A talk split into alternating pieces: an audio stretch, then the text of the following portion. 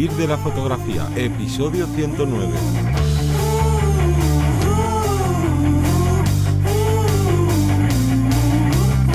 Bienvenido o bienvenida al podcast que te enseña a vivir de tu pasión, es decir, vivir de la fotografía, donde semana tras semana te traemos todo lo relacionado con el mundo fotográfico como negocio, el marketing, la búsqueda de clientes, el posicionamiento de tu web, cuánto cobrar o cómo cobrar a los clientes, la marca personal y un largo etcétera.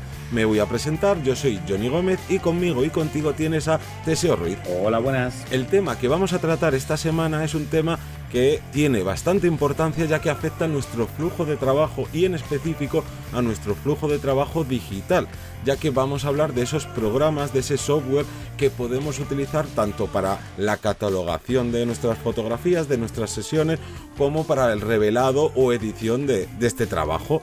Por tanto, aquí hace unos años teníamos muy poquitas opciones, pero a lo largo de estos últimos años la verdad es que han salido una enorme cantidad de alternativas, cuantas más alternativas tengamos, mucho mejor, y por eso te vamos a ayudar un poco a que descubras nuevas opciones por si no las conoces o que te ayude a decidirte por si quieres dar el cambio, ¿no? Año nuevo, vida nueva, pues por si quieres dar el cambio, empezar a probar alguno, pero hay que recordar una de las cosas más importantes de este podcast y es que este podcast forma parte de nuestra academia online de cursos que la encuentras en vivirdelafotografía.es y esta academia funciona como un Netflix, como un HBO, es decir, tú pagas una suscripción mensual de 10 euros al mes y tienes acceso a todos los cursos que ya están publicados y además cada semana vamos publicando nuevos cursos, así que, oye, Tienes ahí contenido para aburrirte, para seguir formándote y estos cursos lo que van a hacer básicamente es ayudarte a crear tu negocio o si ya lo tienes a impulsarlo. Y esta semana lo que tenemos son los nuevos capítulos del curso de cómo crear un podcast, que ya sabes que esto es súper importante, es una manera genial y gratuita de llegar a clientes, ¿no? No que tengas que ir todavía a puerta fría a llamarles, sino que ellos vengan a ti y cómo atraerlos, etcétera, etcétera. Y luego los viernes, los viernes de edición, los siguientes capítulos de el curso de Capture One Pro, que mira qué bien nos viene este curso ahora, porque estamos en este episodio, vamos a hablar de los distintos reveladores y programas que tenemos para la edición de fotografía. Pero te toca hablar, que yo llevo ya un rato hablando y tiendo a enrollarme. No, justo quería comentar aquí que, que además en el capítulo de Capture One vamos a leer la diferencia entre, un entre una sesión y un catálogo, cosa que tiene Capture One, cosa que no tienen otros programas de edición y por qué es bueno, por qué es malo, bueno, eso lo vamos a hablar en el capítulo para todos los que estéis apuntados a la academia y aquí en este podcast vamos a, pues eso, a hacer un breve resumen. Ojo, lo que vamos a destacar es difícil muchas veces, em, ya no solo decir las virtudes del programa y los defectos, porque muchas veces es como, vale, este es mejor que, esto me vale a mí más. Eh, entonces, es difícil englobar eso porque dependerá de, si usáis eh, los programas de edición a nivel muy superficial, eh, porque a lo mejor ya termináis preparando la fotografía desde cámara, o resulta que hacéis un fotomontaje, o resulta que hacéis una edición por lotes, por trabajos mucho mayores. Entonces, vamos a destacar lo más los puntos más, eh, pues más llamativos de cada uno. Nos vamos a dejar alguno porque podríamos estar relatando aquí de cada programa un montón, pero bueno, va a ser, como digo, un breve resumen para, como bien decías tú, saber si nos merece la pena seguir con el programa en el que estamos o para el 2021 decirnos, pues me voy a lanzar y este año va a ser el año que voy a cambiar todo mi flujo de trabajo de este programa a este otro por ciertas cosas, porque es mejor programa, porque es gratuito, porque bueno, hay un montón de, de posibilidades. Total, y lo mejor es que, como siempre decimos, no existe la herramienta, aunque sea digital, no existe la herramienta perfecta, sino que dependiendo, como bien has dicho, de tu trabajo, de tu flujo, de tus necesidades, pues te vendrá mejor uno y otro, y nosotros lo que te vamos a dar es esas pinceladas para que veas un poquito los pros y los contras principales de, de cada una. ¿Y por cuál quieres empezar? Voy a empezar por el On One, que no es Capture One, que muchas veces nos equivocamos, On One, ¿vale? Que es un programa de edición que nos permite trabajar por capas. Bueno, un punto bastante importante. ¿Por qué vamos a trabajar por capas y por qué es importante recordar que las capas es la superposición tanto de una parte de edición, incluso de otras fotografías, me permite superponer en diferentes niveles y de esta forma luego esa fusión entre ellas eh, pues se entrelaza mucho mejor y podemos editar, repito, sin, sin ser a lo mejor tan destructivo o, haciéndolo más, más fácil, más sencillo. Primero, tenemos ese trabajo por capas. Segundo, es más económico que otros competidores. El pago, no recuerdo exactamente, tampoco podemos decir un pago exacto porque luego va a variar. Quiero recordar que está por debajo de los 100 dólares y es más económico que otros competidores como puede ser Lightroom, que, bueno, tienes el, pago, en este caso, mensual, ¿no? Que, al final vas a alargar y vas a pagar casi más mes a mes o, durante todo y el además, este tipo de programas, ¿no? Quitando los dos cabezas de carteles, que luego diremos cuáles son, que seguro que los conocéis. La verdad es que suelen lanzar muchas ofertas a lo largo del año, así que no, no, no tiene mucho sentido que digamos el precio exacto porque luego lo miras tú y dices, ah, pues está esta oferta. Sí. Mira, yo, por ejemplo, con un One, eh, una de las cosas, de los puntos que destacaría también es eh, todo ese mm, trabajo avanzado, las opciones avanzadas que tienen respecto a los perfiles de color y sobre todo al doble monitor he tenido alumnos que, me han, que nos han pedido, en este caso, pues manejar on one o, bueno, pues se los han regalado con alguna oferta, como bien decías tú, al comprar tal cámara en tal sitio, tal. Y eso ha sido de las cosas más características que me han llamado la atención si somos de los que nos gusta tener dos, tres pantallas, todo configurado, que se puede hacer con otros programas, pero digamos que con One es, más cómodo, ¿vale? A la hora de hacerlo y respecto a color también es, es más cómodo. Como puntos negativos, pues que no es compatible con todos los plugins de terceros. Esa opción que tenemos maravillosa de editar en o de abrir el plugin con otro programa, oye, pues júntame todo esto, eh, o trabajamos a trabajar las pieles, eh, las pieles, por ejemplo, en, Portraiture, o quiero abrirlo, abrirlo con Nick Collection y meterle una, gama de colores aquí, modificarlo, o quiero hacerlo pues con otro, con Autopano, mándame todo esto a tal programa o con bueno, con cualquier programa de, de, apilamiento de fotografías, todo eso. No funciona o no tiene esa opción directa eh, con muchos de estos programas porque, pues porque debe ser que están todavía con, con esas gestiones, ¿no? Está todavía creciendo el programa. Es uno de los puntos. Otro es que no tenemos, y para mí es fundamental, copias de archivos como pueden ser las copias virtuales eh, en Lightroom o con cualquier otro programa, ¿no? ya que trabaja de una forma diferente. A mí me encanta coger la misma imagen, duplicarla, duplicarla, duplicarla, todo esto de forma virtual y decir, ¿qué me gusta más? ¿Este balance de blancos? ¿Este, este, este o otro? ¿Este acabado? ¿Me gusta este recorte o este o este? O sea, comparar. Y en este caso, On One no tiene esa opción porque trabaja con base de datos, no trabaja con, catálogo. Digamos que es diferente. Eh, entonces, desde un catálogo virtual es más fácil crear ese contenido y desde una base de datos tienes que estar duplicando el original. Entonces, para un breve resumen sería que es más complicado crear esas copias virtuales para que el visionado sea mejor y sepamos elegir. ¿Vale? Sería un poco pues los rasgos generales de One.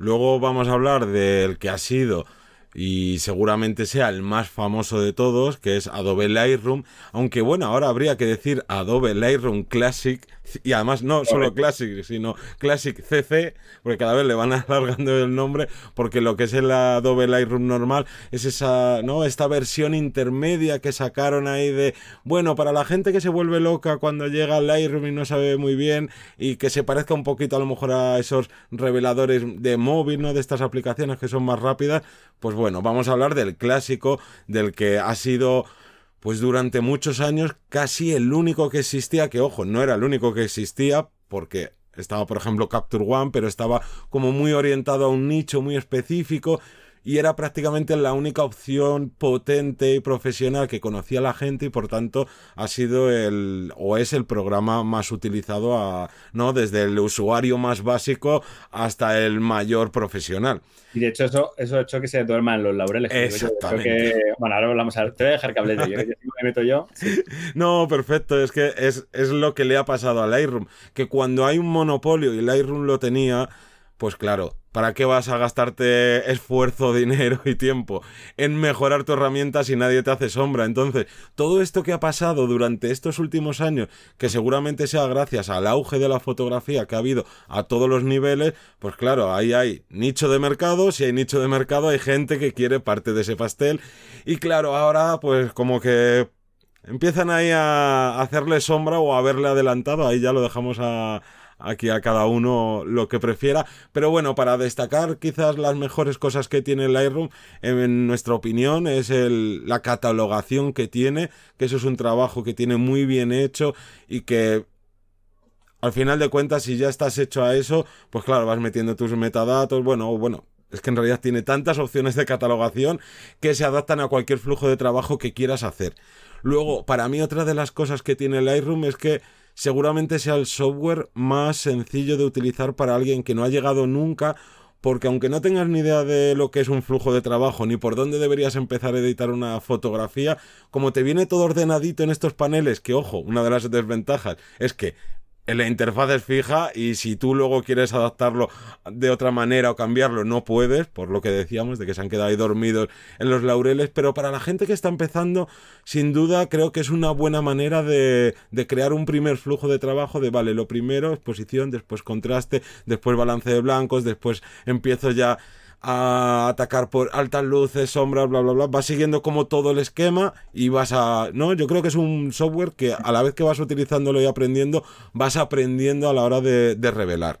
Y para mí son como las dos grandes ventajas junto con que al, al ser la o haber sido o es el rey del revelado por software, pues claro, hay eh, enormes cantidades de, trucos, de tutoriales, eh, vamos, para todos los gustos. Y oye, pues eso también se agradece el tener acceso a esta, formación.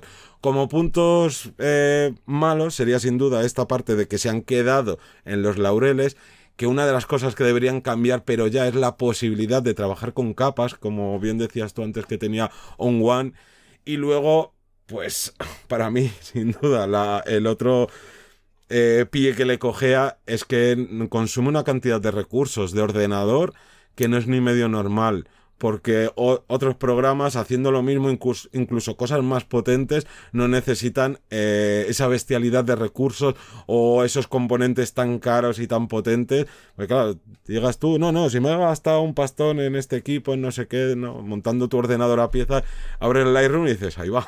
Pero si esto parece que no he cambiado de ordenador. Entonces, es otro... esto, pasa con catálogos muy grandes. A mí me está pasando, yo trabajo un catálogo anual y eso significa que cuando se acercan los meses de noviembre y diciembre, ya Lightroom se nota que, le pesa el culo. Yo lo digo así, va más lento. Entonces, en este caso, son las situaciones en las que a lo mejor habría que trabajar de otro sistema o tener otra catalogación diferente, pero, pero se consume mucho al tener todo eso de forma instantánea. Otro programa, vamos a hablar del Luminar, ¿vale? Que en este caso es otra alternativa extra, que muchos de estos programas eh, puede ser que no suenen, pero muchos de ellos llevan ya varios años o bastantes años en el mercado, lo único que las publicidades, bueno, pues llegan hasta tal cantidad de público y de hecho Luminar lo, una de las características es que se ha promocionado mucho, se ha compartido mucho y ha hecho mucha campaña de marketing, sobre todo con youtubers o por lo menos el contenido que hemos estado viendo durante estos años. Entonces, cosas a tener en cuenta de Luminar, bueno, es económico y es de un solo pago rondando los 60 euros o 60 dólares. Eh, y bueno, una vez que ya tengo el pago, ya las actualizaciones van viniendo solas, no hay ningún problema. Entonces, esa parte económica parece que ya nos, nos despreocupamos de ella. Luminar también tiene una de las cosas muy positivas que ahora Photoshop también lo ha igualado, pero el tema de cambios de cielos, que era muy famoso porque era como cambios de cielo radical. Muchos eh, fotógrafos y fotógrafas de paisajes pues tenían esta herramienta y estaban como muy enfadados con ella, ¿no? Porque claro, ahora cualquiera va a poder hacer una buena foto porque de forma automática pasas y ya directamente pone un cielo. Bueno, ahora que sepáis que también se puede hacer con, Photoshop o con otros programas, sobre todo con Photoshop, que es una de las últimas actualizaciones. Entonces, bueno, esa inteligencia artificial estaba mejorada y en eso cumplía muy bien. Pero, ¿qué pasa? Pues que tenemos un programa que generalmente se hace lento y poco fluido a la hora de editar, a la hora de procesar va lento comparado con, otros programas y que además em, es bastante como muy, yo lo veo como algo incómodo a la hora de organizar las fotografías. Lo veo como que hay que hacer muchos pasos o que hay, como decíamos antes de, sobre el Lightroom, no nos deja ese camino más fluido. ¿Nos podemos acostumbrar a él? Claro, que sí. Y de hecho hay muchos fotógrafos y fotógrafas que trabajan con él. Pero de primeras nos puede liar un poco y nos puede llevar por ciertos caminos que a lo mejor eh, se nota que no están, de mi punto de vista, no está tan trabajado o no está tan testeado como otros programas. No, yo creo que también lo que sucede con estos nuevos jugadores, ¿no? Que entran ahí en escena, es que es más fácil orientarse a un público que a lo mejor no sea el más profesional para empezar a, a, coger esa cuota de mercado y luego seguramente con el paso de los años pues van a ir adaptando todas estas cositas que vamos poniendo como pegas para intentar colocarse ahí en, en las primeras posiciones. Y justo en las primeras posiciones está tanto Photoshop como Camera Raw. Que aquí, sin duda, lo que es principalmente Photoshop no tiene ninguna alternativa, porque Photoshop tiene una cosa buena y una cosa mala, y es que es un monstruo. Con Photoshop puedes hacer es que puedes editar vídeos si quieres. Es que es tan absurdo que una... No, me adelanto y hago así como un off topic. Una de las cosas malas quizás es que puedes hacer demasiadas cosas. Diseño gráfico, bueno, no sé, no me voy a poner a enumerar porque no sabría ni, ni enumerar todo lo que puedes hacer con, con Photoshop, pero a la vez le hace que no haya... de que no tenga un competidor. Y si tú quieres hacer unas unos retoques a lo bestia de fotografías, porque quieres hacer fotomontajes, porque quieres hacer fotografía de fantasía, donde coloques distintos elementos, los integres y tal, yo creo que no tiene, vamos, no, creo no, no existe a día de hoy una alternativa a Photoshop. Y luego aparte Photoshop tiene Camera Raw que es básicamente el mismo motor de revelado que Lightroom, lo que pasa que le quitamos como esa parte de catalogación, la interfaz es distinta, las cosas están colocadas de una manera y de otra y hay gente que por ejemplo no le gusta nada el Lightroom y están enamorados de, de Camera Raw y gente que es todo lo contrario, que a lo mejor se ha acostumbrado a trabajar primero con, con Lightroom y de repente te, te abres Camera Raw y es como... ¿Y esto dónde está? ¿Y por qué esta herramienta está aquí y no está aquí, que es mucho más coherente? No, pues va pasando esto.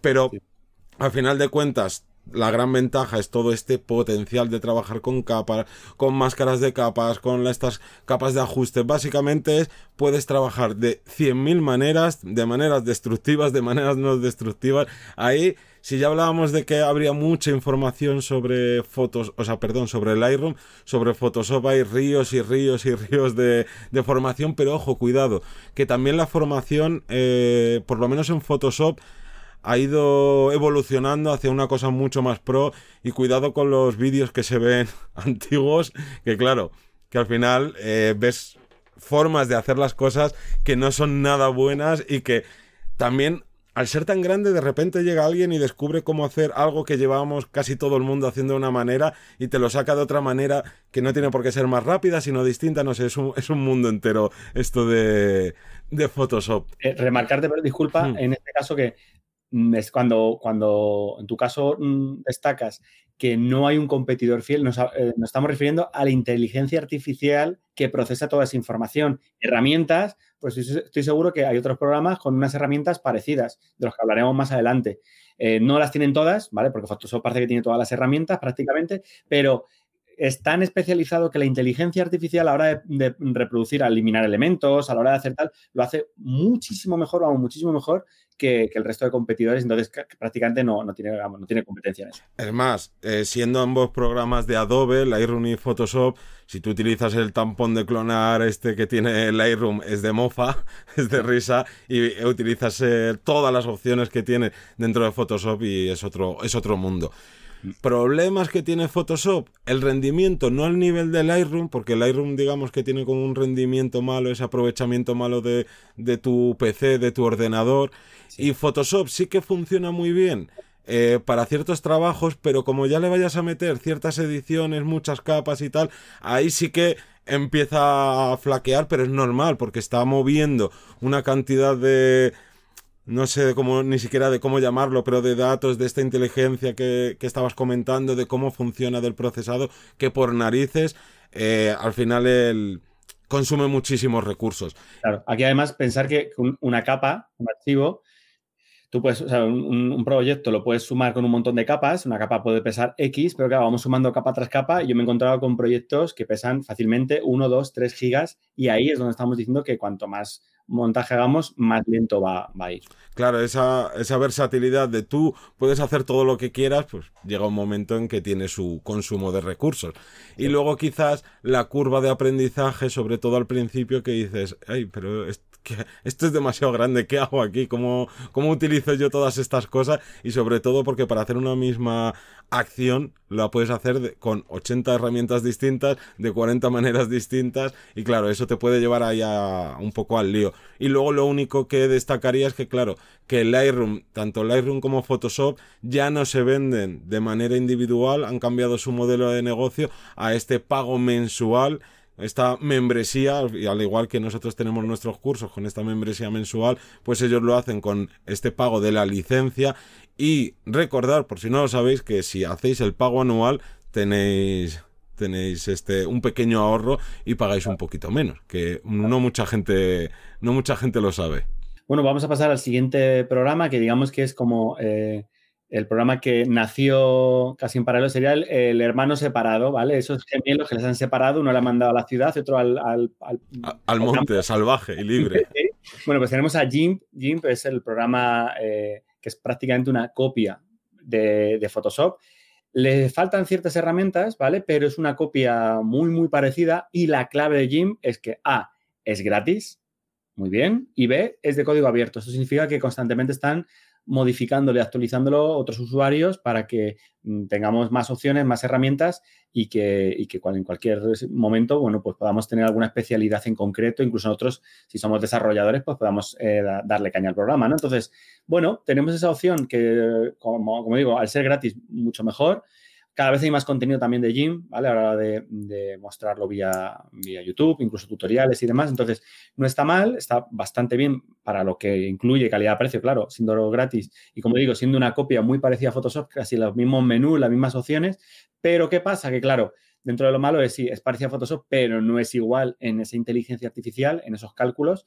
No es lo mismo las inversiones económicas que se han hecho a la hora de procesar todo esto y el tiempo que lleva eh, trabajándose. Y luego como pasa con Photoshop, tiene una curva de aprendizaje, aprendizaje mucho más alta. ¿Por qué? Pues porque no tenemos, salvo que hagamos una capa de ajuste, una cosa así, no tenemos la típica barrita de derecha más, izquierda menos. Nos tenemos que enfrentar a una, a una capa en blanco, vamos a llamarlo así, a la imagen, y es más complicado al inicio eh, diferenciar pues cómo es un trabajo en capas, cómo es una máscara de capa y todo esto. Pero bueno, es una, es una opción más del mercado que desde el punto de vista bastante, bastante óptima. Y nada, si Photoshop tenía a su hermano hermana que es Lightroom, pues GIMP tiene a su hermano hermana salvaje y libre y gratis, que sería Darktable, que igual que GIMP, digamos que, bueno, GIMP es que es una copia descaradísima, y entonces en Darktable lo que ha hecho ha sido copiar a Lightroom y claro, repito, código libre, y gratis y eso lo que crea es una comunidad detrás de gente ayudándose, creando tutoriales en vídeo, en texto, que son cosas que quitando, bueno, Adobe sí que tiene como ese foro y ese soporte así bastante tocho, pero que otros programas no lo tienen y en cambio pues todo lo que sea código abierto y software libre pues es una de las ventajas obvias. Luego, eh, otra de las cosas que tiene Lightroom es que aprovecha mejor estos, estos recursos de tu PC. Si tú, por ejemplo, con, con Lightroom, pues vas rankeando ahí que va tu ordenador un poquito a pedales, pues seguramente con Darktable te va a ir mejor. Y aunque es una copia de Lightroom, tiene una desventaja. Y es que la curva de aprendizaje es alta. Porque aunque ha copiado a Lightroom, pero no ha copiado la interfaz, no ha copiado dónde están las cosas, no ha copiado su sistema de revelado y por tanto, si tú vienes de Lightroom, pasarte a Darktable se te va a hacer mucho más complicado que si nunca has utilizado Lightroom y empiezas a utilizar a Darktable. Es más, hay ciertas cosas que me recuerdan incluso en la interfaz, que me recuerdan más a Capture One que al propio Lightroom. Pero bueno, aquí tenemos estas, estas dos opciones, porque Darktable también tiene esta catalogación.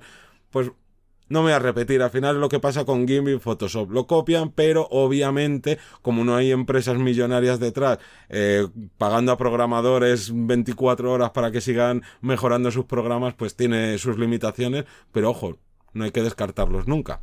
Mm. Y por último, y no menos importante, vamos a meternos con Capture One, ese programa que se ha puesto parte de moda y que está de boca, boca a boca en todos, que hace ya un, yo creo que casi dos años, casi que empezó a, tuvo el boom y que, y que es casi una de las opciones eh, recurrentes junto con Photoshop, con Lightroom, como hablábamos. Y es por qué es en este caso una de las principales opciones a la hora de, editar. Porque primero, tenemos una respuesta de color y, por ejemplo, una respuesta de ruido mucho mejor de base. O sea, nosotros ponemos los archivos, nuestros archivos, nuestros RAWs en el, en el programa y la respuesta va a ser, de mi punto de vista, mejor Claro, también hay que ver cuánto mejor esto. Si alguien me dice, incluso nosotros te decimos, va a ser mejor, vale, mejor, pero tenemos que tener, tenemos que hacer una crítica sobre qué. Bueno, pues en este caso, mejor que nada que bajéis la, versión de prueba y trasteéis vosotros desde la, la imagen, cómo la veis, en Lightroom, como la veis en Gym, como la veis en donde sea, ¿vale? Como la vemos en Capture One. Veremos que los colores generalmente son un poquito más fieles y sobre todo la respuesta de ruido es mejor. Desde el punto de vista, depende, depende de cada marca, ¿vale? Pero trabaja mejor con eso. Luego, consume menos recursos que el resto de, competidores, está mejor renderizado, o sea que renderizado no, está mejor... Em, Ahí, ahí está. ¿Cuál es la palabra exacta? Bueno, está mejor, consume menos recursos. Ahora vamos a ver la palabra. Eh, seguro que al final del capítulo me. y si no, dejadlo en los comentarios. Sí, seguro que estéis escuchándolo. Ahí la habéis dicho. Es esta palabra. Bueno. Em, Luego tenemos como tercera opción, que a mí me llama también la atención bastante, es que tienen muy buenas opciones respecto al tethering. Tethering es la posibilidad de hacer fotografías, estar viéndolas al momento y aplicarles. Con Lightroom también lo tenemos, pero digamos que aquí va, bastante más rápido y es muy configurable. Dentro de las virtudes que tiene Capture One es que podemos configurar los menús a nuestro gusto y el poder estar disparando y a la vez se vea la fotografía vía cable, lo mandemos y que apliquemos los, los efectos y que vaya guardándose en su, en su carpetita, su copia, a la vez que viendo fotos. Bueno, es una, la verdad es que es una Y esto yo aquí quiero destacar que todo esto, todas estas ventajas que acabas de nombrar tienen un porqué. Y es que aunque Capture One se ha hecho famoso y está compitiendo o está por encima del Lightroom, ¿no? Ya dependiendo de con quién hables, pero más o menos ya es las sensaciones que hay de que Capture One es mejor que el Lightroom.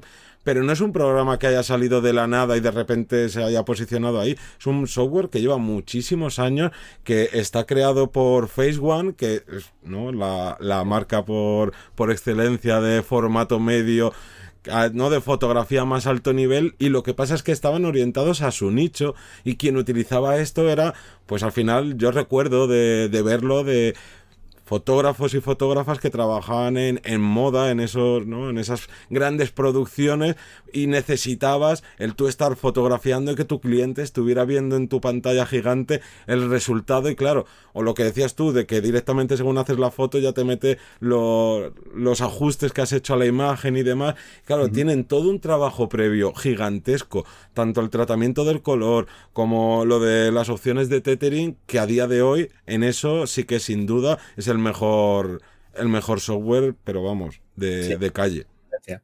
Cosas negativas, pues es que es más caro que el resto, ya que si trabajamos con varias marcas, como me pasa a mí, pues tienes que tener la versión Pro y por lo tanto tienes que pagar bastante más. Te dan varias opciones, te dan opciones de pagar de forma fija por el, en este caso, por la versión que tengas en ese momento.